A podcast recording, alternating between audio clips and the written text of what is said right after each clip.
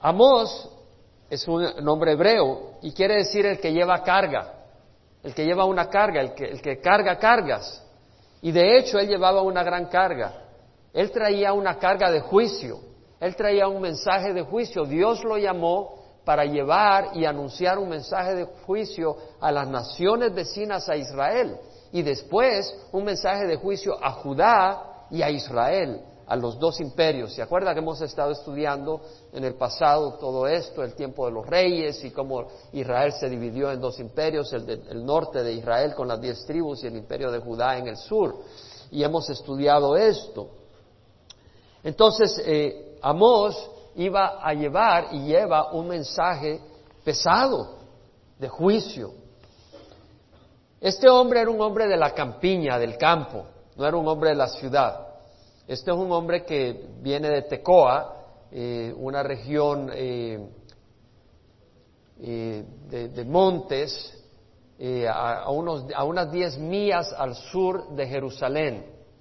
Y él se dedicaba a pastorear ovejas, y también en la agricultura se dedicaba a trabajar con los árboles de higo sicómoro, que era un higo especial, pequeño, el árbol crecía hasta 40 pies de altura, era grueso, y, un, árbol alto para ser de higo.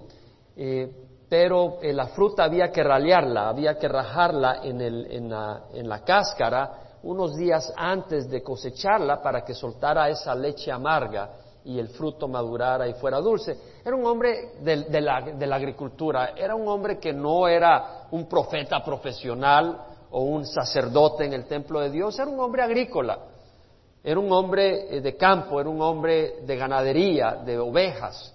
Pero Dios lo llamó y lo llama estando en Judá, porque Tecoa está en la tribu de Judá, y lo llama para ir al norte, hacia la tribu de Israel o sea, hacia las, al imperio de Israel, donde están las diez tribus, a confrontar a Jeroboam, que era rey en, ese tiempo, por la idolatría y anunciar estos mensajes de juicio, que también incluía mensajes de juicio contra Judá. Eh, entendemos que este hombre profetizó menos de un año. No fue una carrera larga de profecía, como la tuvo tal vez Jeremías, que profetizó por largo tiempo, sino por menos de un, año, ahí por los años 760 antes de Jesucristo. Profetizó cuando era rey Usías o Azarías en Judá y Jeroboam, no el primer Jeroboam, sino el segundo Jeroboam en la tribu de Israel. Eh, Azarías o Usías eh, fue rey en Judá entre el año 790 antes de Cristo al año 739. Fue un rey que reinó por 52 años. En el norte, en la, tribu de Israel, Jeroboam reinó del 753 al 793, reinó 41 años. Entonces, él profetizó mientras habían reyes que reinaron por un largo periodo de tiempo, de manera de que esos lugares eh, tenían una estabilidad amplia, política, era un tiempo de estabilidad. De hecho, fue un tiempo de gran progreso económico en ambos lugares. Esto tiene que ver con lo que vamos a estar estudiando, porque tiene mucha enseñanza.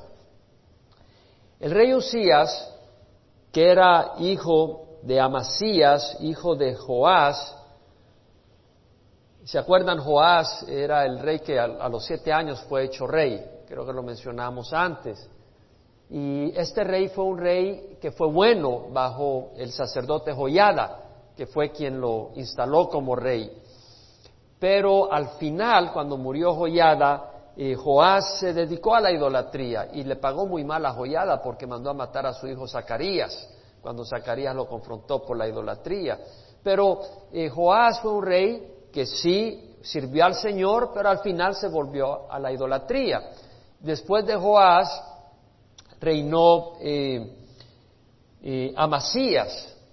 Y este Amasías fue también un buen rey al principio, eh, caminó de acuerdo a la voluntad del Señor, pero al final, cuando venció allá a los de Sela, a los de, mató a diez mil en el valle, y se fortaleció y se sintió orgulloso y arrogante y se trajo los dioses eh, de esta gente, de los edomitas, de los de las montañas de Ser, se los trajo y los adoró y se postró. Entonces vemos acá que Joás empezó bien, pero después fue idólatra, luego su hijo Amasías empezó bien y después fue idólatra, y ahora vemos a Usías que eh, durante el reino de él, Usías es un rey que es fiel, es un gran rey, es un gran rey, pero vemos que la nación ha sido expuesta a, obediencia a Dios y después ha sido expuesta a periodos de idolatría. Estoy hablando de la tribu de Judá al sur.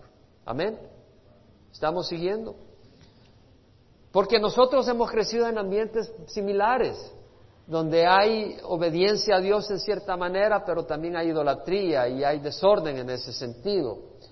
Uh, Usías fue un gran rey, el hombre prosperó, de hecho, eh, triunfó contra los filisteos, pues estamos hablando en la tribu de Judá, eh, abajo en el sur, eran los filisteos los enemigos principales que estaban ahí metidos entre en, el territorio y haciéndole la vida imposible a, los judíos. Pero eh, Amasías, perdón, Usías o Azarías eh, logró tener éxito contra los filisteos y contra los amonitas que estaban al este del Mar Muerto y contra las tribus árabes que venían contra él él tuvo éxito.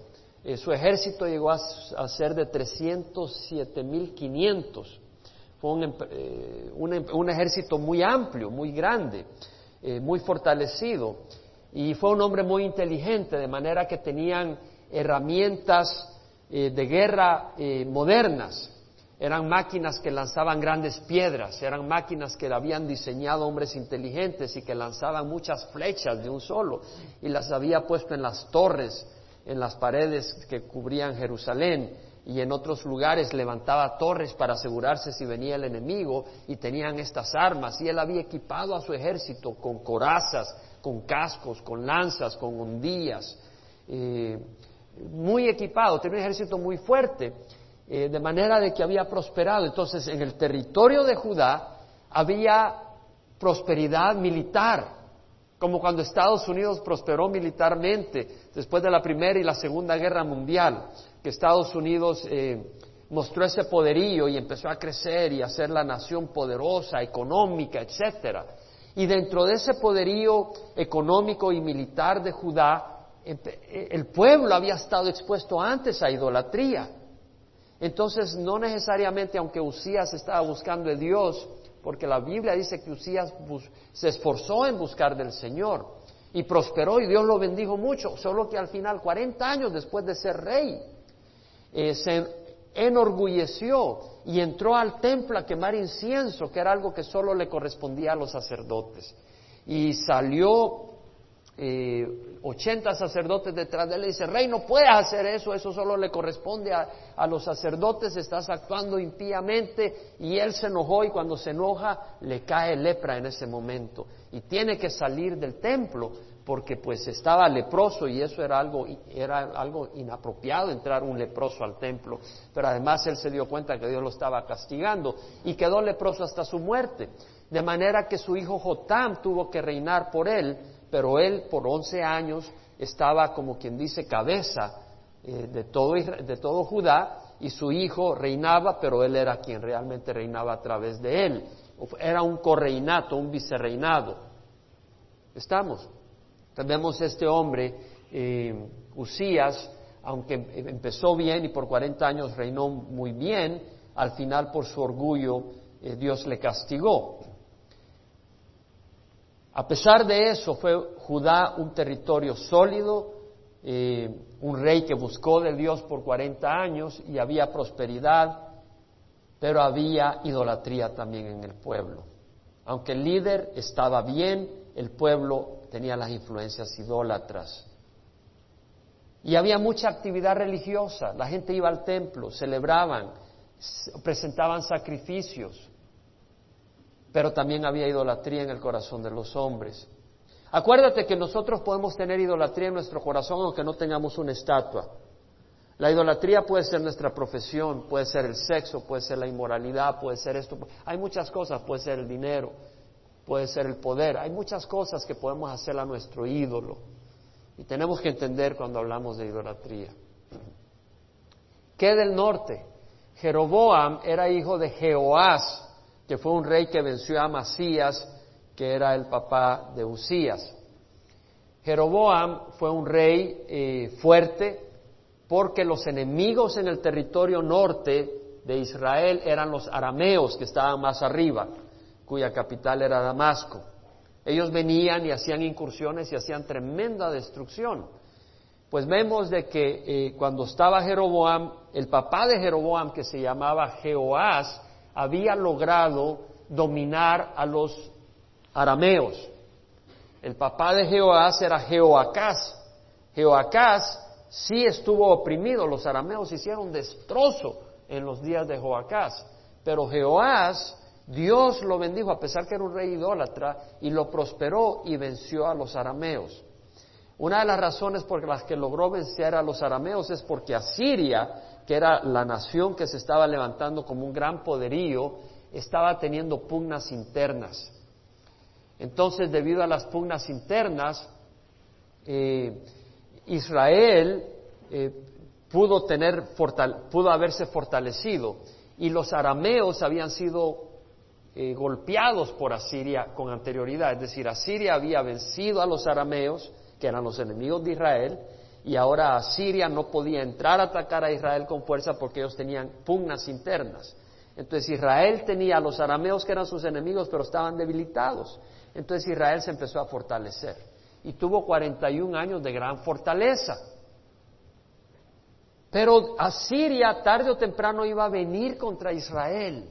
14 años después de que profetizó Amós, iba a venir contra Israel y iba a hacer su incursión a Siria. Y 40 años después los iba a llevar al exilio.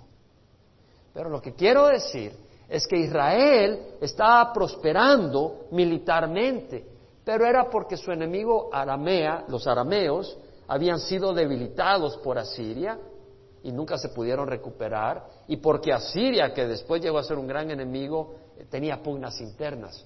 Pero eso no quería decir que Dios no los estaba preparando para un día venir y desterrarlos. Y efectivamente, Asiria llegó en su momento y se llevó a, Israel y los llevó al destierro. Pero en el tiempo que Amós profetiza, Israel en el norte se siente fuerte porque no siente que tiene enemigos que lo venzan. De hecho, ellos están venciendo a sus enemigos. Se sentían poderosos, económicamente se sentían prósperos. Ellos creían que Dios los estaba bendiciendo. Y Dios en su misericordia los estaba bendiciendo, pero Dios no estaba probando sus vidas. Dios le estaba dando tiempo para su arrepentimiento. Y llegó el tiempo en que Dios los juzgó y amó se los previno, así como yo prevengo desde acá. De veras. Y vas a recibir esta prevención en forma personal o en forma corporativa, porque Dios trae juicio a esta nación tarde o temprano, pero trae juicio individual. Y yo lo digo porque realmente Dios vale la pena servirle y vale la pena amar a nuestro Dios, pero no te equivoques porque el que, el que rechaza a Dios es porque está jugando y bailando con Satanás, aunque no lo vea de esa manera. Y el que está jugando y bailando con Satanás se hace enemigo del Señor y un día recibe la ira divina. Y tenemos que decir la verdad. Amós no fue muy popular cuando llegó a Betel. Él fue a predicar a Betel, donde tenía el ídolo Israel un becerro de oro y decía, estos son los dioses que te sacó Israel de Egipto.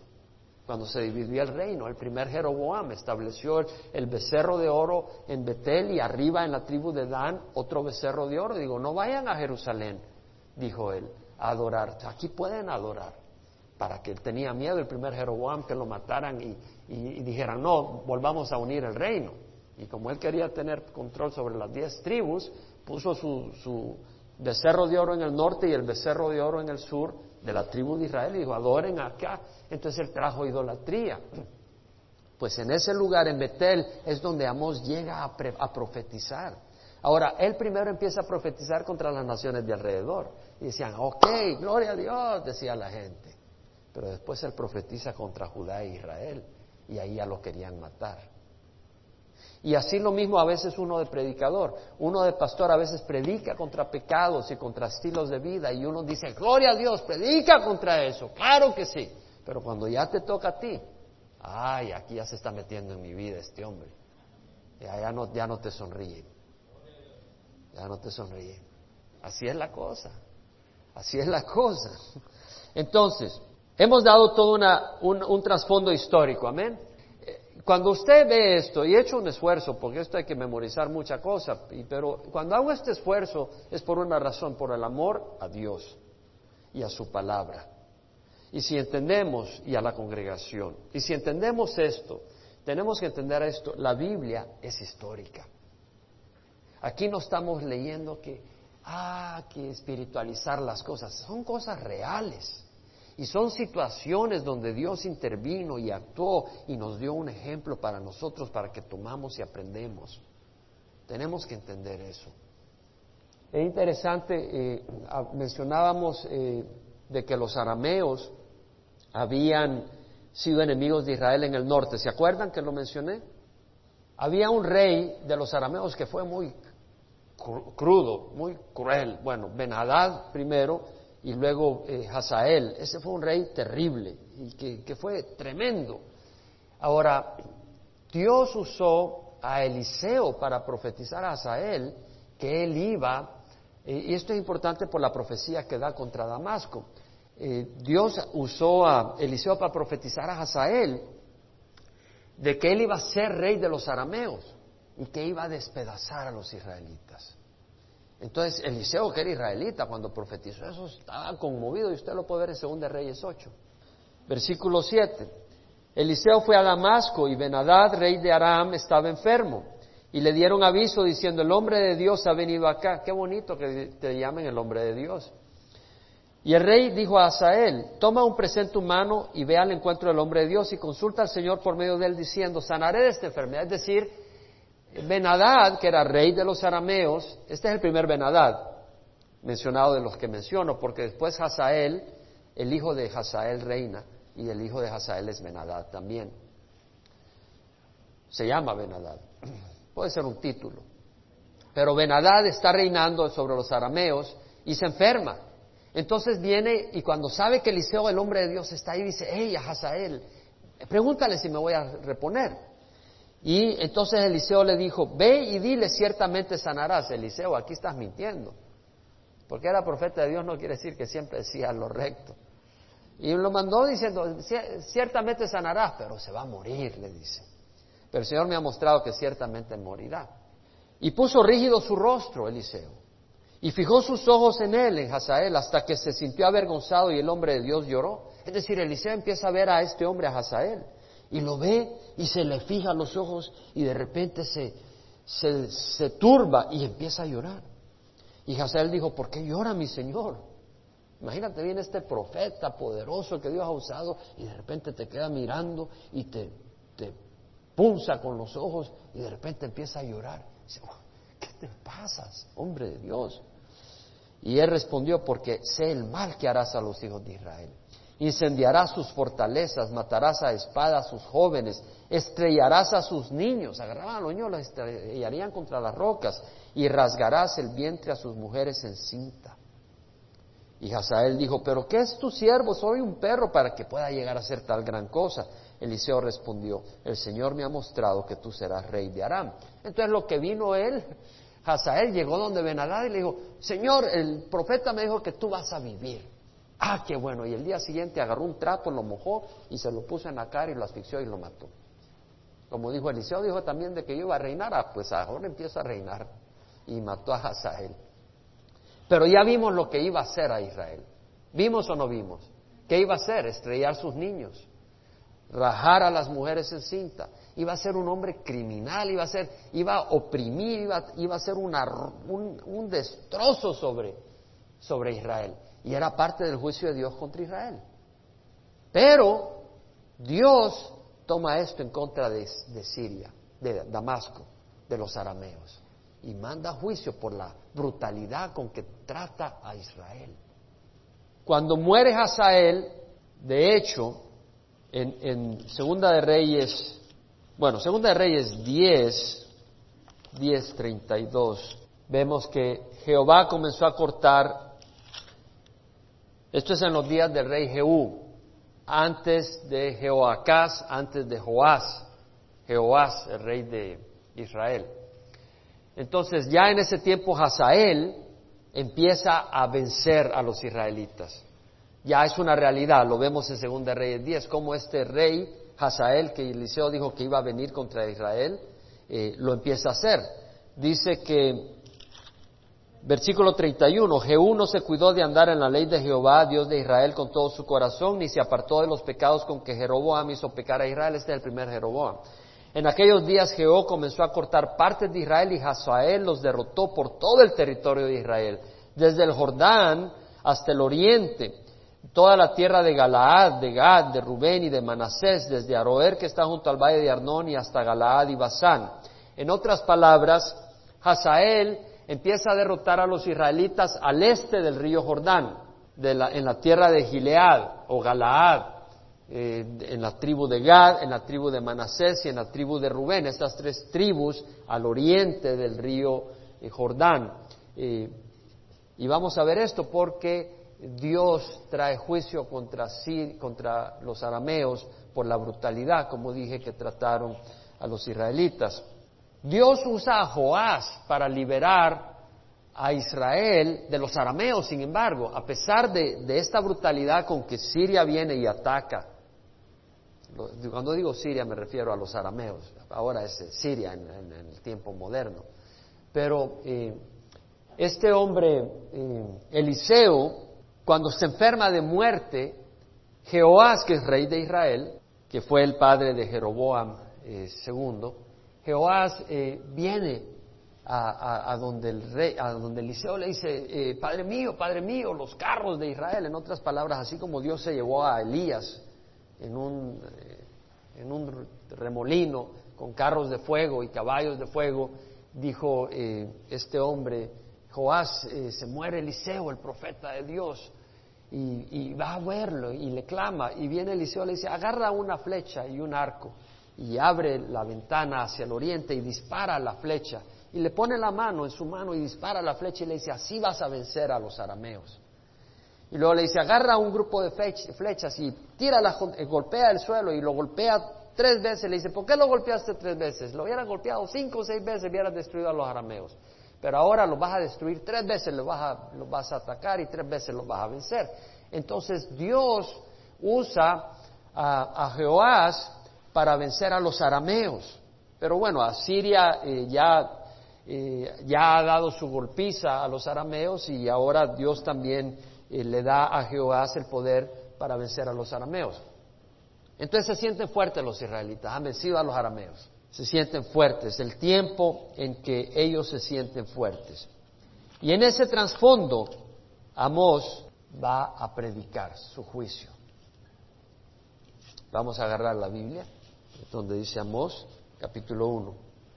Palabra de Amós, que fue uno de los pastores de Tecoa, de lo que vio en visión acerca de Israel en días de Usías. Él vio esta, esta revelación, este juicio que él iba a proclamar, él lo vio. De alguna manera, no sabemos cómo, pero vio, fue algo que no oyó, sino que vio en visión. Tal vez él eh, estaba orando y de repente vio todo esto. Y alguien que le hablaba estas cosas. Yo no sé porque no estaba ahí, él no nos dice cómo, pero vio, fue algo que lo vio en visión acerca de Israel, en días de Usías, rey de Judá, y en días de Jeroboam, hijo de Joás, rey de Israel, dos años antes del terremoto. Isaías hace referencia a ese terremoto. No se sabe exactamente la fecha de ese terremoto, por los años 760 antes de Cristo. Y dijo, ¿estamos todos juntos? hermanos, estamos estudiando la palabra. Y todo este trasfondo es importante porque vamos a aplicar estas cosas a nuestra vida. Dios te va a hablar de una o de otra manera en todo esto. Jehová ruge desde Sión y desde Jerusalén da su voz. Los pastizales de los pastores están de duelo y se seca la cumbre del Carmelo.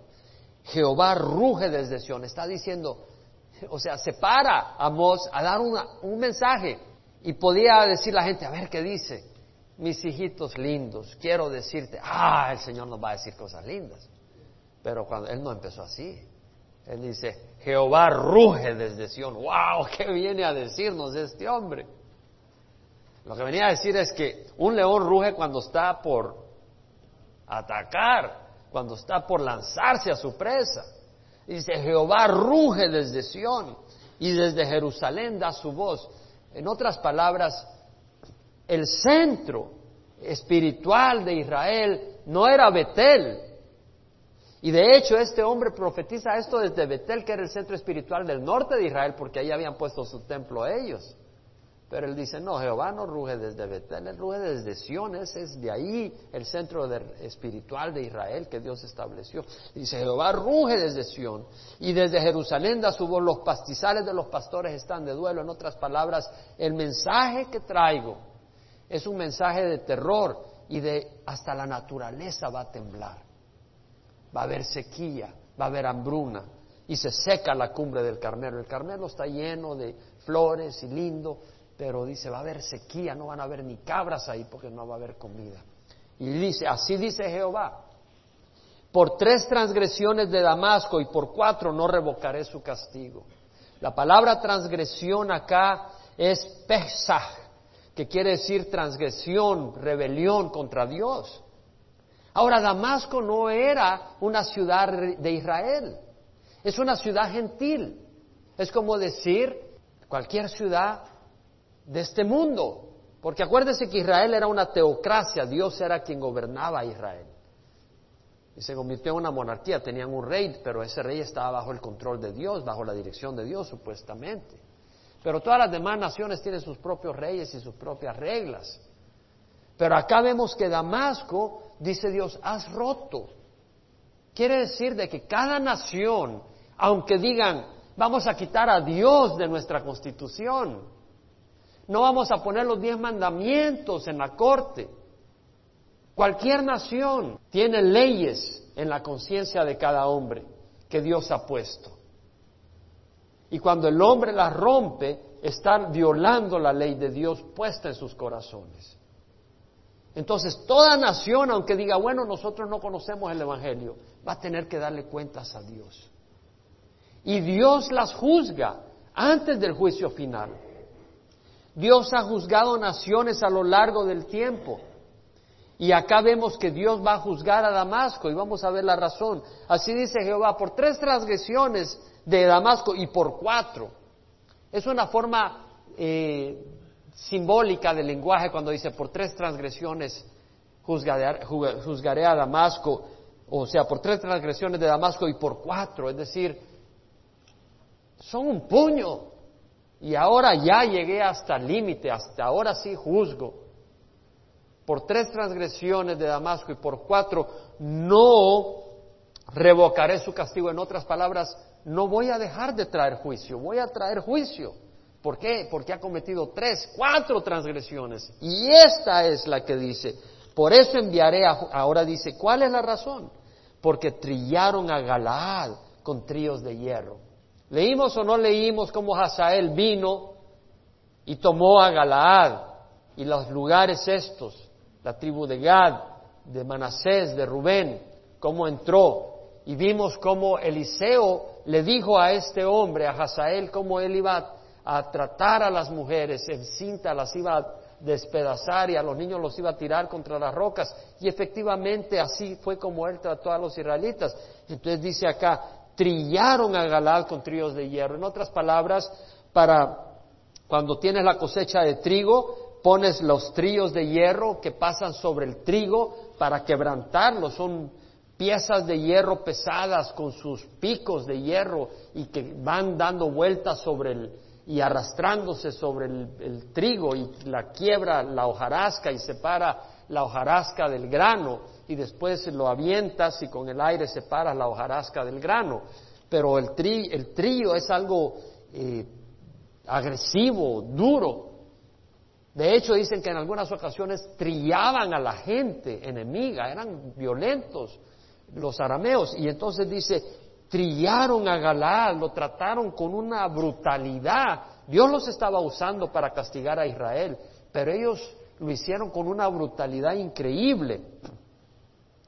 Dice, por eso enviaré fuego sobre la casa de Hazael, el fuego. En cada uno, Dios envía un juicio a seis naciones y luego a Judá y a Israel. Habla de ocho juicios y en cada uno de ellos habla de fuego. Dios es un fuego consumidor. Y el, fuego habla del juicio de Dios. Yo enviaré fuego sobre la casa de Hazael y consumirá los palacios de Benadad. En otras palabras, sobre la descendencia de Hazael. También romperé el cerrojo de Damasco. En otras palabras, romperé, eh, tú pones cerrojo para protegerte contra el enemigo. Lo que está diciendo es, voy a entrar en Damasco. Romperé el cerrojo de Damasco, estirparé a los habitantes del valle de Abén.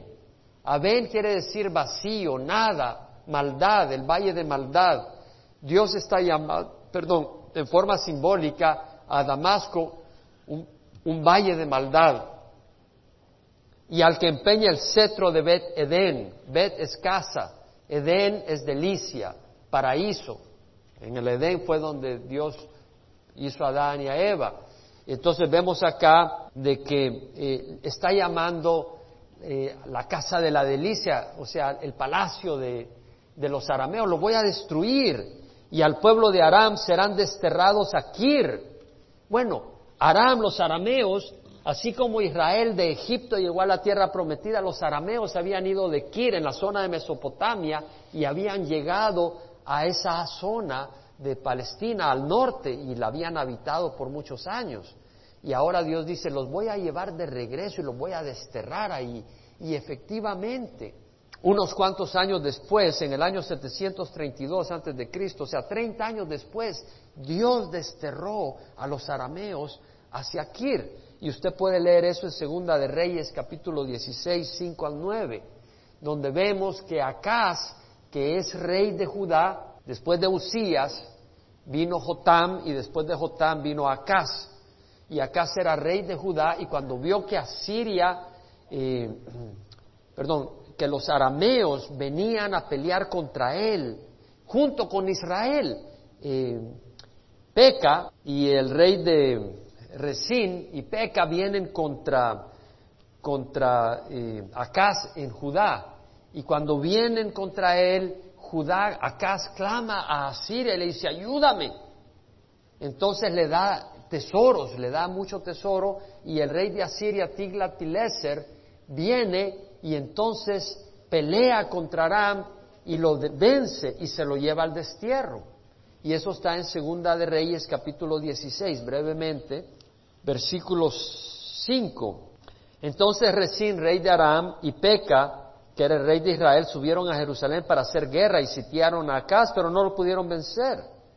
Entonces, versículo 7, Acaz envió mensajeros a Tiglat-Pileser, que era el rey de Asiria, diciendo, soy tu siervo y tu hijo, sube y líbrame de la mano del rey de Aram y de la mano del rey de Israel que se han levantado contra mí. En este tiempo Isaías fue el que profetizó y dijo que la Virgen tendría un, un niño y le llamarían Emanuel. Y Acaz tomó la plata y el oro que se hallaba en la casa de Jehová. Bueno, el rey de Asiria lo escuchó y el rey de Asiria subió contra Damasco y la tomó y se llevó a su pueblo al destierro en Kir, tal como profetizó Amos, 30 años antes. Entonces vemos acá que la profecía del Señor se cumple. Así dice Jehová, por tres transgresiones de Damasco y por cuatro no, no revocaré su castigo, porque trillaron a Galaad con tríos de hierro. Por eso enviaré fuego sobre la casa de Hazael y consumirá los palacios de Benadad. ¿Quién fue el que usó Dios? A Tiglat-Pileser, o sea, a Asiria. Viene a Asiria y destruye y los lleva al destierro. El pueblo de Aram será desterrado aquí. ¿Por qué? Porque habían violado en el corazón del hombre. ¿Qué le dijo Dios a Noé? Dios hizo un pacto y dijo, no puede derramar el hombre sangre de hombre. Y el que, el que derrame sangre, su sangre se le pedirá. Aún hasta el animal que derrame sangre de hombre se le pedirá su vida. Porque el hombre ha sido creado a la imagen y semejanza de Dios. Entonces vemos que eh, Noé, que es de donde desciende todo el mundo, Dios hizo un pacto con Noé y con todo el mundo de tratar al semejante con respeto, porque son hechos a la imagen y semejanza de Dios. Entonces vemos de que en la conciencia de cada hombre está eso grabado por Dios. Y cuando el hombre trata con abuso a su semejante, está tratando con abuso la ley de Dios. Y está burlándose de Dios, pero de Dios nadie se burla. Entonces vemos acá el castigo. Ahora, quiero que entendamos claramente, va a ser Romanos 2, porque no vamos a poder ir tanto como yo quisiera. Hermanos, me esfuerzo en darles el, trasfondo histórico. Para mí sería más fácil no hacerlo y agarrar un versículo y empezar a predicar. Pero nosotros tenemos un compromiso con el estudio de la Escritura, conocer el trasfondo. Y sabemos también que este estudio va a otras personas y hay otras personas que tienen hambre por conocer bien la palabra y para poder manejar bien la palabra de Dios. Y espero que nosotros apreciemos esto. ¿Por qué? Porque queremos ser conocedores de la Escritura, queremos saber interpretar la Escritura, queremos saber manejar la palabra del Señor, porque hay días donde hay mucho engaño, hay mucho engaño, y hay que saber la diferencia entre simplemente agarrar la palabra y empezar a hablar cualquier cosa y escudriñar la Escritura y ver lo que la palabra nos dice. Entonces en Romanos 2, versículo 11, Pablo dice, Dios no hace acepción de persona. Todos los que han pecado sin la ley, sin la ley también perecerán. Es decir, tú dices, yo no tengo la ley de Dios, yo no tengo la Biblia, pero Dios te va a juzgar.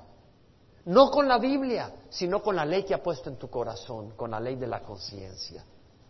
Y todos los que han pecado bajo la ley, por la ley serán juzgados. Y los que dicen, bueno, yo tengo la ley, sí, pero la has desobedecido. Y la misma ley te va a juzgar. Lo que va a llegar Pablo a decir es que todos estamos condenados necesitamos a Cristo Jesús. Por eso la ley nos lleva a Cristo Jesús. Porque no son los oidores de la ley los justos ante Dios, sino los que cumplen la ley. Estos son justificados. Porque cuando los gentiles que no tienen la ley cumplen por instinto, es decir, por naturaleza, la ley, ellos no teniendo la ley son una ley para sí mismos. Es decir, que la gente, es decir, Tú vas a una tribu donde nunca se ha hablado de Cristo, pero ellos en su corazón, si llegan a matar a alguien, se van a sentir mal. En cualquier lugar del mundo, porque hay una ley que está puesta en el corazón del hombre. Ellos muestran la obra de la ley escrita en sus corazones, su conciencia dan testimonio y sus pensamientos acusándolos una vez y otra vez defendiéndolos. En el día que según mi evangelio Dios juzgará los secretos de los hombres mediante Cristo Jesús. Quiere decir de que un día Dios va a, juzgar a todos los hombres. De hecho, en el libro de Hechos, capítulo 17, Pablo cuando está en Atenas y da su gran predicación, versículo 24 dice, el Dios que hizo el mundo y todo lo que en él hay, puesto que es Señor del cielo y de la tierra, Dios hizo el mundo. Dios no solo hizo a Israel, Dios hizo todas las naciones. No mora en templos hechos por manos de hombres. Dios no mora en un edificio ni es servido por manos humanas. Ahí le vamos a poner una ofrenda, como si necesitara de algo, puesto que Él da a todos vida y aliento y todas las cosas. Él es el que le da vida a todos, Él el que le dio vida a Hitler, Él es el que le dio vida a Osama Bin Laden. Y un día van a, van a ser juzgados por Él. Y Él es el que te da vida a ti. Y de uno hizo todas las naciones del mundo, de Adán y Eva, para que habitaran sobre la faz de la tierra, habiendo determinado su tiempo señalados y los límites de su habitación. Estableció los tiempos de cada nación y los límites que habitarían en cada nación. Es decir, Dios estableció cuándo México iba a nacer como nación y cuáles iban a ser sus fronteras. Dios usó otros países. Dios estableció cuándo Guatemala, El Salvador iba a ser como nación, Colombia, Perú, y cuáles iban a ser sus fronteras. Dios iba a usar otros países en todas esas pugnas y conflictos que definieron fronteras, pero Dios estaba en control. Y así como estos países se levantaron, y así como Roma se levantó, Roma cayó un día, y así muchas naciones van a caer.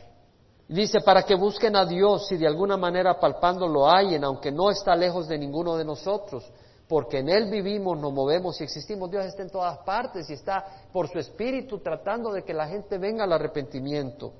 Por tanto, versículo, versículo 29, no debemos pensar que la naturaleza divina sea semejante a oro, plata o piedra esculpidos por el arte y el pensamiento humano. Es decir, el hombre viene y piensa y dice, voy a hacer una, una estatua. Dice, es una necedad. Dios no puede ser algo que uno mismo piense y lo haga si Él nos hizo a nosotros. Dice, habiendo pasado por alto los tiempos de ignorancia, en otras palabras, eso es una ofensa a Dios, la idolatría, y traerá la ira de Dios. Pero dice, Dios no ha traído su ira, ha pasado por alto esto, todavía no ha traído su ira, pero Dios declara ahora a todos los hombres en todas partes que se arrepientan, porque estamos en los últimos días. Dice, es tiempo de arrepentirse, porque la ira de Dios viene. Porque Él ha establecido un día en el cual juzgará al mundo en justicia por medio de un hombre a quien ha designado, habiendo presentado pruebas a todos los hombres a resucitarse, resucitarles entre los muertos. Es decir, Jesús va a juzgar a todas las naciones.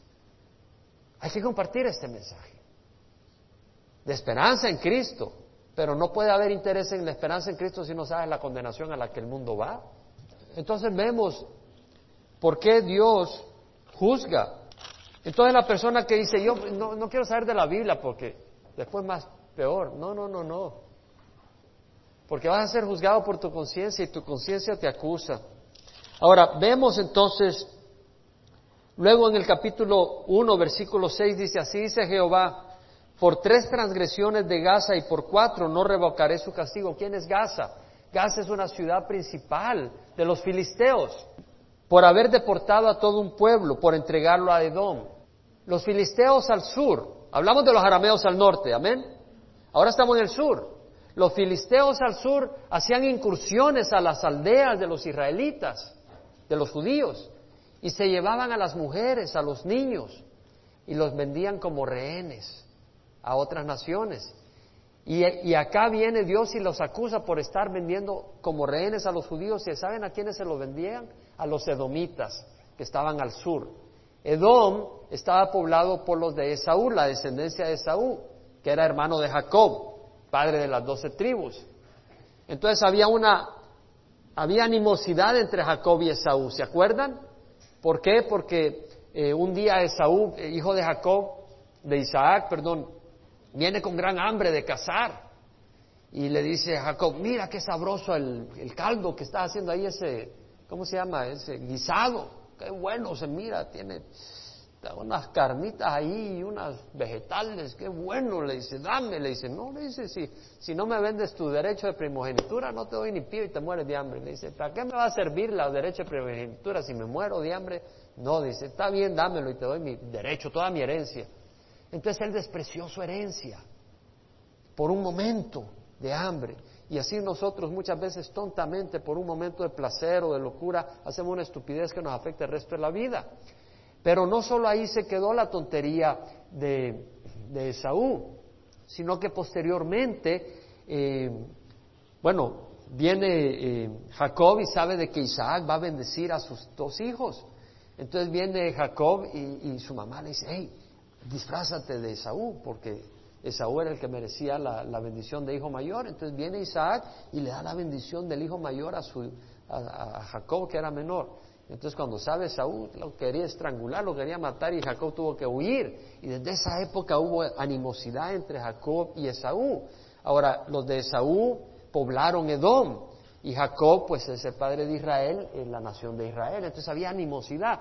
Pues los de Gad, o sea, los filisteos, cuando agarraron los rehenes de Judá, ¿a quiénes se los vendieron? A los enemigos, a los de Edom que los iban a maltratar más todavía. a ver si ahora me muestras que eres descendiente de Jacob. Aquí te voy a mostrar quién era el hermano que merece el poder. Ya los maltrataron. Entonces viene Dios y los castiga. Dice, por tres transgresiones de Gaza y por cuatro no revocaré su castigo por haber deportado a todo un pueblo para entregarlo a Adón. Enviaré pues fuego sobre la muralla de Gaza y consumirá sus palacios extirparé a los habitantes de Asdod. Asdod es una de las naciones principales de los filisteos. Y al que empuñe el cetro de Ascalón, o sea, al rey de Ascalón, a otra nación de los filisteos. Habían cinco ciudades principales. Gat, Gaza, eh, Ascalón, Ecrón y Asdod. Y el remanente de los filisteos perecerá, dice Jehová Dios. Entonces vemos que acá Dios está juzgando a Gaza y a los filisteos. Y efectivamente Asiria, perdón, Israel, no, no Israel, Judá, el rey Ezequías posteriormente derrota a los filisteos y trae juicio contra, contra los filisteos. El, siguiente es el contra Tiro. Tiro está al norte. Vamos a, hablar sobre este juicio y de ahí lo dejamos para la siguiente semana. Pero en el versículo 9 dice, así dice Jehová, por tres transgresiones de Tiro y por cuatro no revocaré su castigo, porque Tiro ya de a Tiro, le dice el Señor. Bueno, no, eso no dice por haber entregado todo un pueblo cautivo a Edom sin acordarse del pacto de hermano. enviaré pues fuego sobre la muralla de Tiro y consumirá sus palacios. En otras palabras, juzga a los de Tiro. esos son los que se llama Fenicia, los fenicios, que están al norte, es lo que es la zona del Líbano. Ahora dice, has entregado a un pueblo cautivo a Edom sin acordarse pacto de hermano. ¿Qué pacto de hermano está hablando? Los de Tiro no son israelitas. Lo que pasa es que Hiram, que era rey de Tiro en el tiempo de David, cuando David fue nombrado rey de todo Israel, porque primero empezó como rey de Judá, cuando fue nombrado rey de todo Israel, Hiram le manda una comitiva para decirle, te felicito, y le mandó cedros y madera y, hombres artífices especiales para construir, para construir el palacio de David. Era un hombre muy sabio, se dio cuenta que este David era todo un poderoso y dijo, mejor me conviene estar de buenas con él. Y posteriormente, cuando se muere David y Salomón va a construir el templo, Hiram le manda una comitiva para felicitarlo. Y, esto lo puede ver usted en Primera de Reyes 5. Hiram, rey de Tiro, envió sus siervos a Salomón cuando oyó que le habían ungido rey en lugar de su padre, pues Hiram había siempre sido amigo de David. Entonces Salomón le manda a pedir, eh, le manda a pedir ayuda para edificar, le manda a pedir cedros del Líbano. Y Hiram le, se los manda por mar. O sea, corta los cedros y se los tira al mar y luego esas balsas van bajando hacia el sur y ya las vuelven a meter a tierra para construir el templo. Y le dice, mis siervos las bajarán, versículo 9, desde el Líbano hasta el mar y haré de ellas balsas para ir por mar hasta el lugar a donde me indiques y ahí haré lo que te desee, la, que, que las desaten y tú te las llevarás, entonces cumplirás mi deseo dando alimento a mi casa. Dio pues Hiram a Salomón todo lo que deseaba de las maderas de cedro y de ciprés y Salomón daba a Hiram veinte mil coros, o sea, cuatro millones de litros de trigo como alimento para su casa. En otras palabras, no era gratis. Todo el cedro que le dio para construir el templo, Salomón le mandaba trigo y aceite de oliva, grandes cantidades, cientos de litros de aceite de oliva. Y dice, Jehová dio sabiduría a Salomón tal como le había prometido y hubo paz entre Irán y Salomón y los dos hicieron un pacto.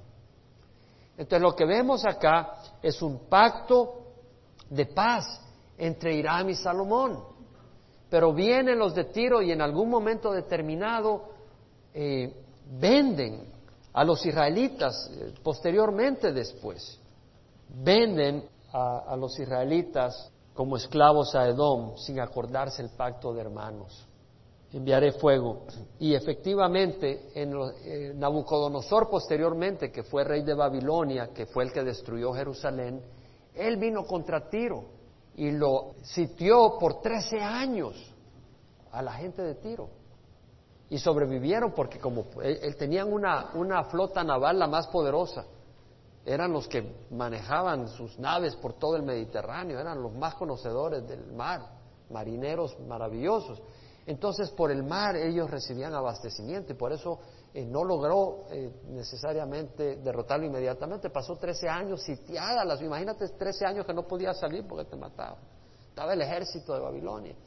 Pero eh, aparentemente sí destruyó a Tiro, pero no, no, no, fueron destruidos totalmente porque a media milla del mar, de la costa, había una isla que ellos establecieron, se establecieron ahí. Entonces Nabucodonosor no los pudo destruir totalmente. Pero en el año 322 antes de Cristo, Alejandro el Grande, Alejandro el Magno, llegó y agarró toda, destruyó todo lo que era la ciudad eh, en, la tierra, o sea, no la, no la isla, no la que estaba en la isla, sino la que estaba en tierra adentro, la destruyó y agarró todas las rocas. Entonces, los que estaban en la isla dijeron, ah, aquí no nos toca. Pero Alejandro el Grande era muy inteligente. Entonces vino y agarraron todas las rocas de la ciudad y las empezaron a tirar al mar y hicieron un puente. Y entonces trajo todo su ejército y arrasó con la ciudad y los destruyó. mataron a seis mil masacrados en ese ataque y a dos mil los crucificaron. Y a treinta mil los vendieron como esclavos, o sea que acabaron con los, con los de tiro. Y ese fue, eh, fue el castigo del Señor contra, contra ellos.